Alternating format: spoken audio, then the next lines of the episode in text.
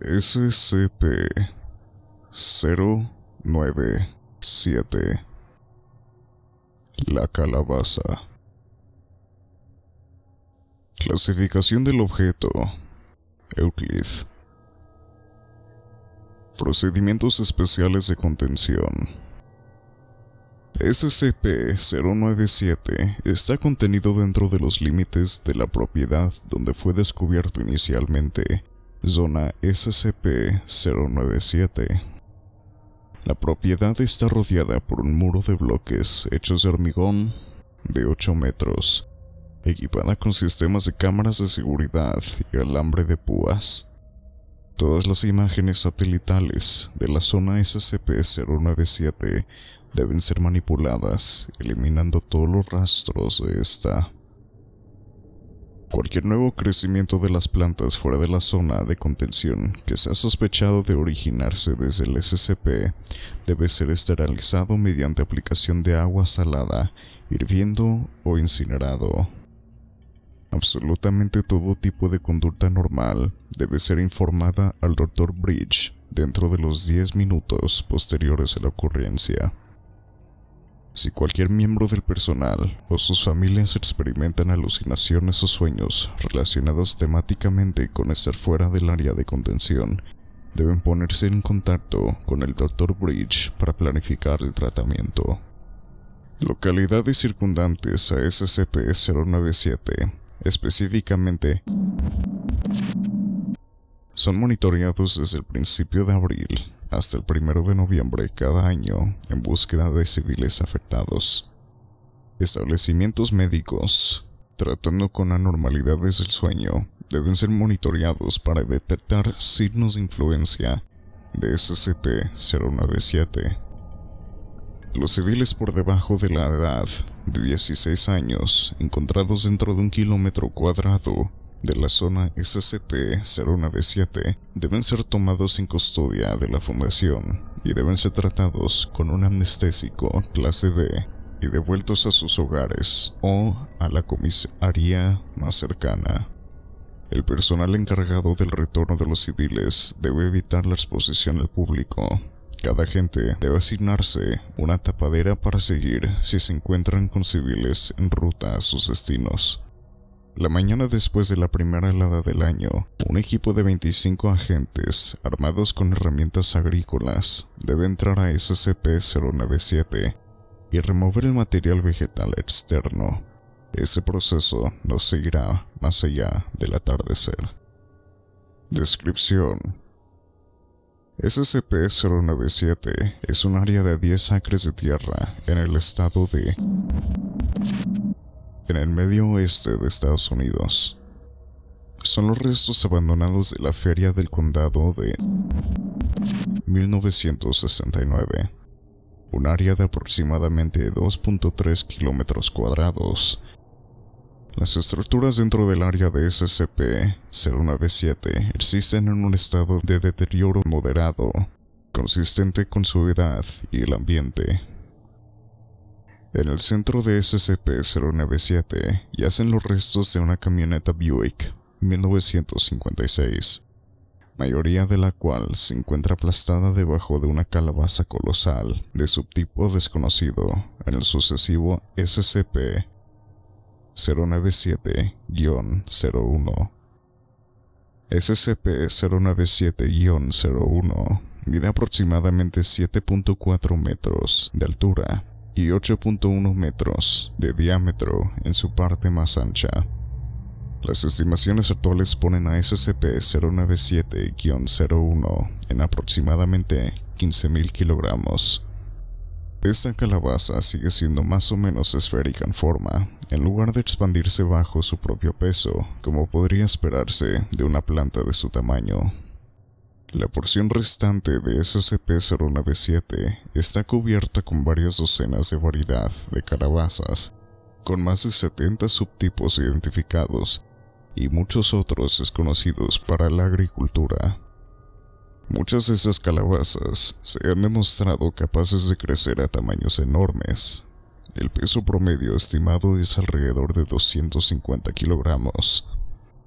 Esas calabazas junto con los otros cultivos, crecen sobre el alrededor de los restos de los recintos feriales de 1969, creando un arreglo laberíntico de vida vegetal. La altura media de las paredes dentro de SCP-097 es de 1.6 metros, aunque esto puede variar de año en año. Entre abril y noviembre de cada año, el área dentro de SCP-097 ha producido una serie de fenómenos anómalos que van desde benignos a implícitamente agresivos. Hasta la fecha, 17 agentes han sido mutilados gravemente dentro de SCP-097, 8 terminando muertos. Efectos de SCP-097 en los niños.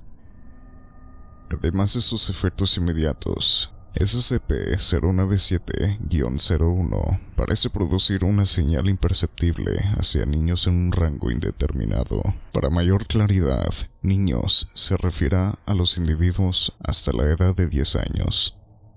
A partir de principios de abril, los niños civiles dentro de un rango indefinido de SCP-097 pueden resultar afectados de sonambulismo en noches claras, los niños afectados se moverán alrededor de sus casas, parando a hacerle frente a puertas cerradas durante varios segundos antes de pasar a la siguiente puerta más cercana para eventualmente volver a la cama.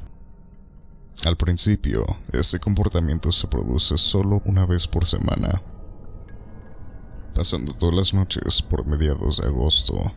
Si el niño es despierto por la fuerza en cualquier momento durante sus episodios, Gritará por varios segundos antes de sucumbir en un grado de confusión. Después de que un niño afectado es despertado de esta manera, el efecto desaparecerá y el niño nunca mostrará más signos de la influencia de SCP-097. En el transcurso de dos o tres meses, esos episodios se volverán más profundos los individuos afectados buscarán cada puerta dentro de su hogar, así como otras construcciones pertenecientes al hogar, tales como garajes, puertas y puertas de valla. Eventualmente comenzarán a visitar las puertas de las casas vecinas, a principios de septiembre, los niños afectados que han permanecido inalterados durante estos episodios comenzarán a permanecer afuera hasta el amanecer, y haciendo en el césped cerca de su hogar y regresando a un completo sueño REM. A veces, los niños afectados pueden recordar sueños centrados alrededor de actividades otoñales, entre el 1 de septiembre y el 1 de noviembre, si los niños afectados no han sido despertados durante los anteriores episodios de sonambulismo, cesarán la actividad previamente establecida durante el sonambulismo y en su lugar empezarán a caminar directamente hacia la ubicación de SCP-097. Viajarán por campos y caminos secundarios, moviéndose constantemente hacia SCP-097.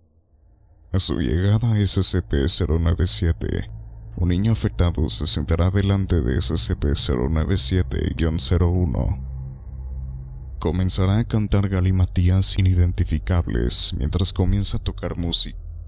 Si bien que se han registrado una serie de instrumentos, gaitas y tambores simples son las más consistentemente encontrados, Después de varios minutos, entidades infantiles saldrán gateando de la flora enredada o escaparán de las calabazas más grandes dentro de SCP-097.